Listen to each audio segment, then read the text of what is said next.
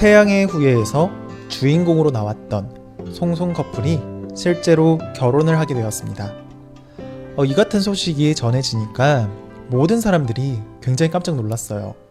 그리고 대부분의 사람들이 이 둘의 결혼을 축하해주고 있어요. 그런데 최근에 이 커플이 결혼을 하면 안 된다라는 그런 주장이 나왔는데요.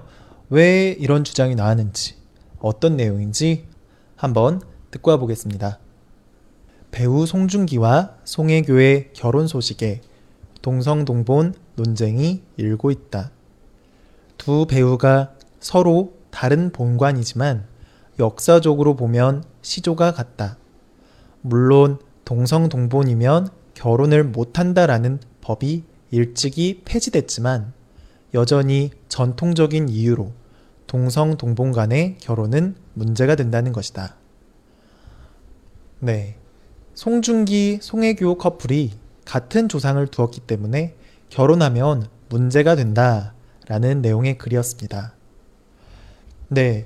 일단 이런 전통적인 이유를 다 떠나서 한국에서는 동성 동본 간의 결혼을 허락하고 있어요. 물론 근친, 가까운 친척들 간의 결혼은 금지하고 있어요. 하지만 가문, 같은 본적을 가지고 있고 가까운 친척이 아니라면 결혼해도 된다, 할 수 있다, 문제가 없다, 라고 이야기하고 있어요. 하지만 역사를 따져봤을 때, 전통적으로 봤을 때, 둘의 결혼이 문제가 된다라고 주장하고 있는 거예요. 이게 도대체 무슨 소리지? 성은 같지만 본적이 다르다는데, 이거 뭐 그러면 괜찮은 거 아니야? 라는 생각을 하게 되는데요. 음, 실제로 각각 여산송 씨와 은진송 씨로 본 적이 둘 다 달라요. 하지만 여산송 씨의 시조와 은진송 씨의 시조가 같은 형제로 원래는 같은 본적이라는 주장인 거죠. 이게 무슨 소리지? 잘 이해가 안 되는데요? 라고 생각하시는 분들이 많이 있을 것 같은데요. 어, 제가 하나하나 이제 차근차근 설명을 해줄게요. 먼저 동성동본. 음, 쉽게 생각해서 동성동본은 근친혼을 막기 위해 시작된 거라고 생각하면 돼요. 근친혼은 뭐냐면 가까운 친척, 근친, 가까운 친척과 결혼하는 것을 근친혼이라고 해요.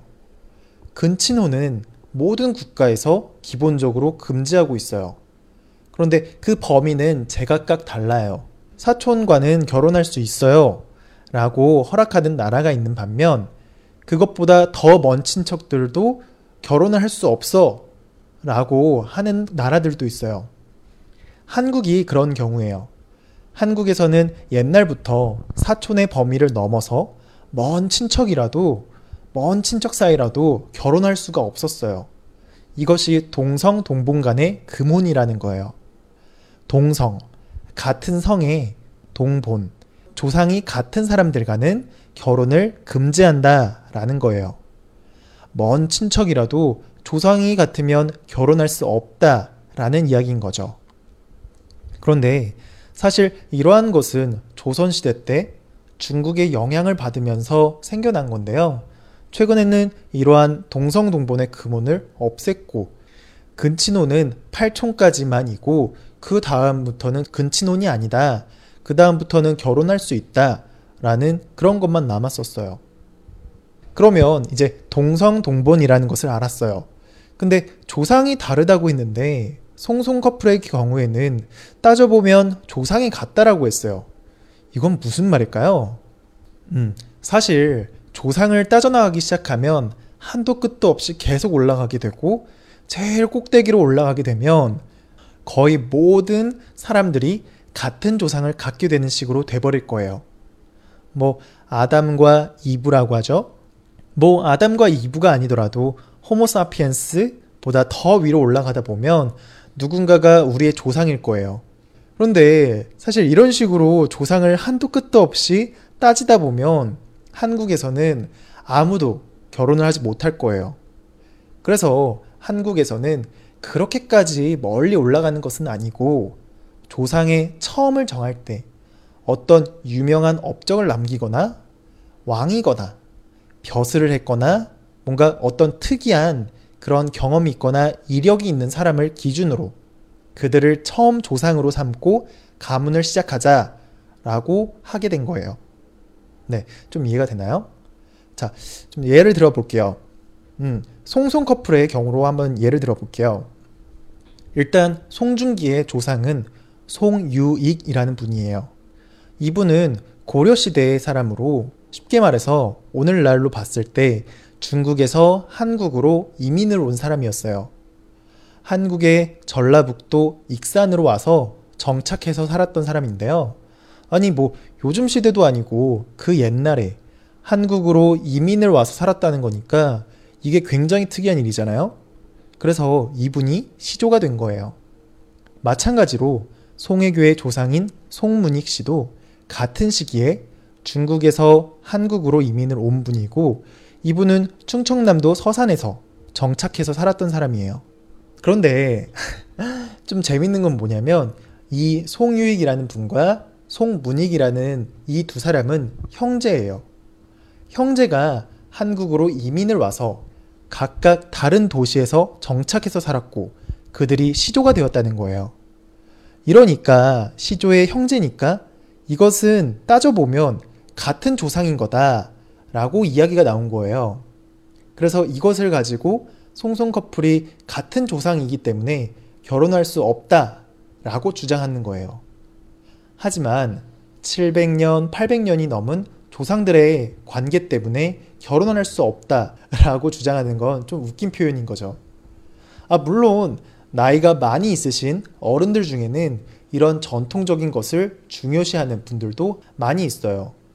그런데 이런 분들의 주장도 사실 썩 신빙성이 없어요. 그 이유는 첫 번째는 이렇게 조상을 따지기 시작한 건 조선시대 초기부터 따지기 시작했던 건데요.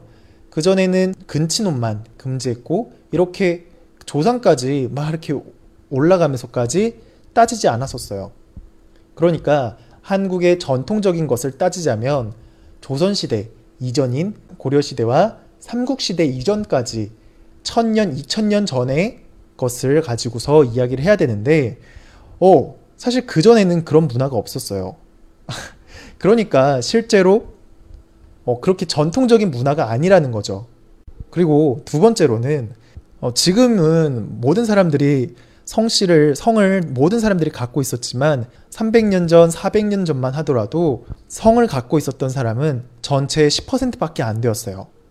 즉 양반 계층만 성을 갖고 있었어요. 그 외에 대부분의 평민들과 노비들은 성이 없었어요. 그냥 이름만 있었어요. 그런데 조선시대 후기쯤 되면서 양반이 아닌 사람들이 양반이 되려고 양반들에게 돈을 주고 성씨를 얻게 됐어요. 그러면서 내 진짜 조상도 아니지만 성씨를 얻게 되고 이것이 보편화되면서 대부분의 사람들이 성을 갖게 된 거예요.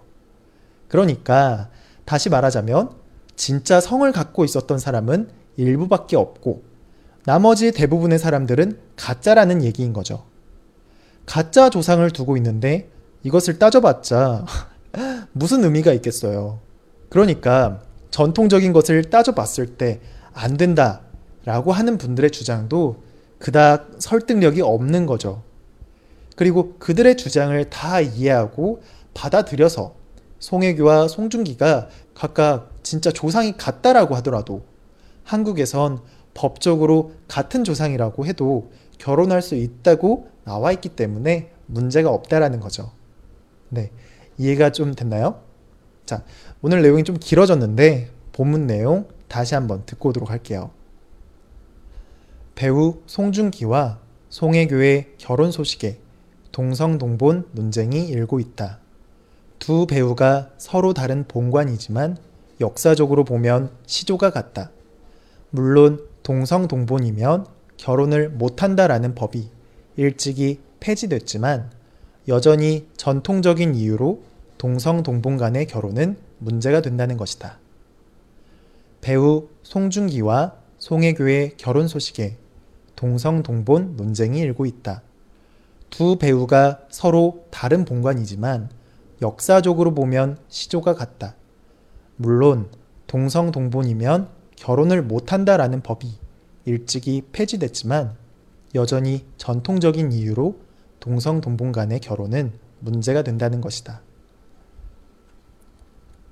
네. 내가 좋아하는 연예인이 다른 사람과 결혼한다는 사실 때문에 힘들어 할 수 있어요. 그래서 둘이 결혼하지 못하도록 할 수 없을까? 라는 생각하는 사람들도 있겠죠. 그래서 아마 이런 주장들은 몇몇의 팬들에게서 나오는 주장일 거라고 생각해요.